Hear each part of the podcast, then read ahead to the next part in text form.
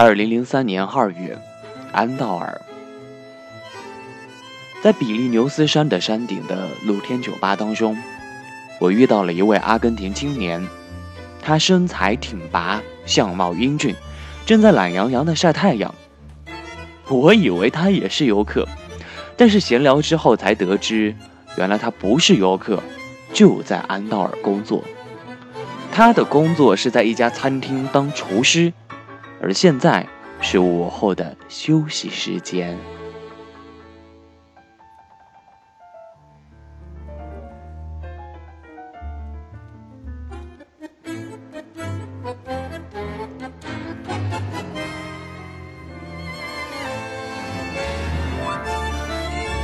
他说要在这里工作三个月，然后再换另外一个地方，再工作三个月。他已经换过五份工作了，那这样算下来，已经在外面一年多了。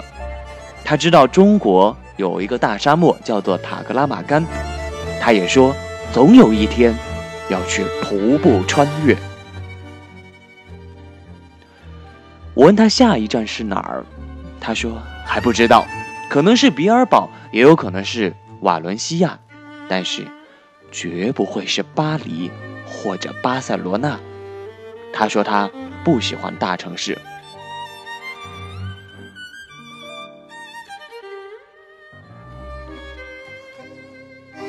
我说给他拍张照片，他同意了，而且姿势很帅，就像他的人一样，逆光，但是坚定。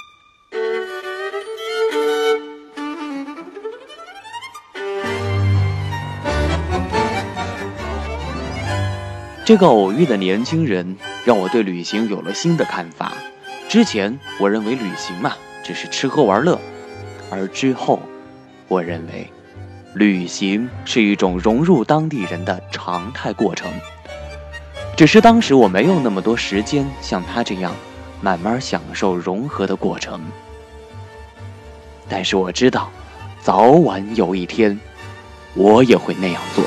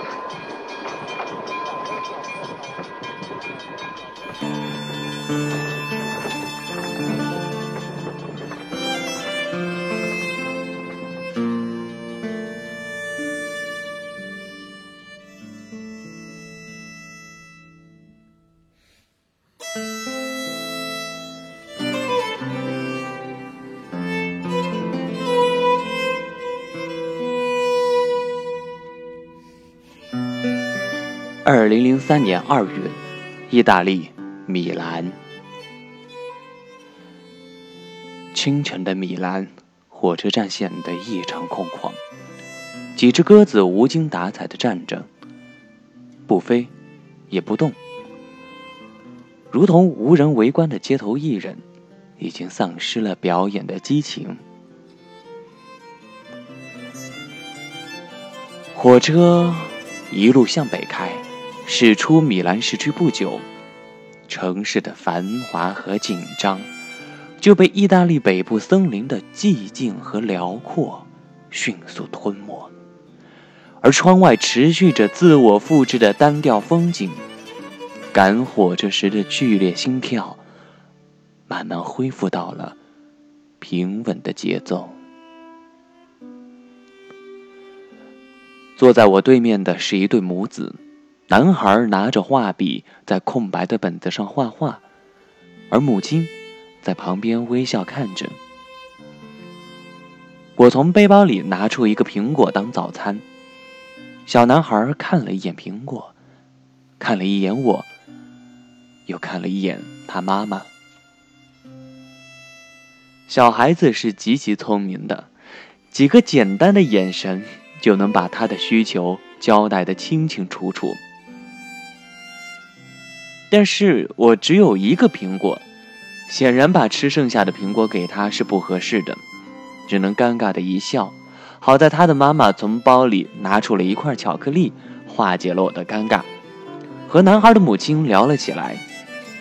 我知道她的丈夫在日内瓦工作，而这次是带孩子去瑞士度假的。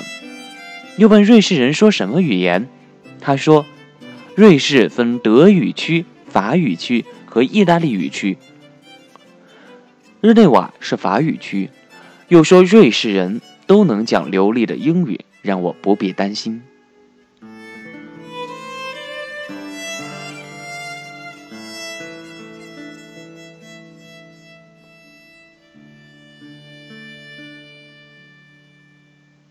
此时。火车已经进入了阿尔卑斯山南麓腹地，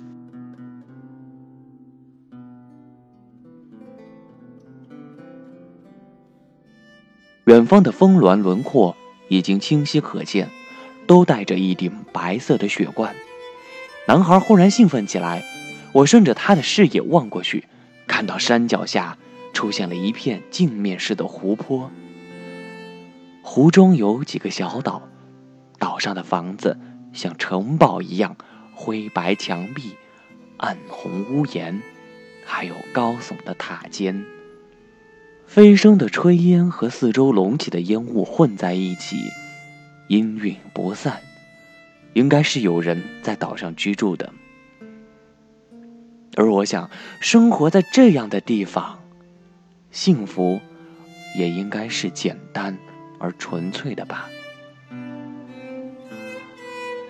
世间再大的纷争，心中再多的不快，也一定会随着那缕青烟灰飞烟灭。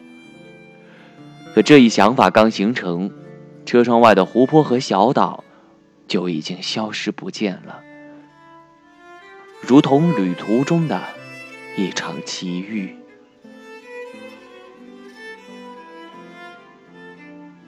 旅行中。总会有许多不期而遇，或者是人，或者是事。那种对未知的向往和期待，让我在旅行生涯里无法自拔。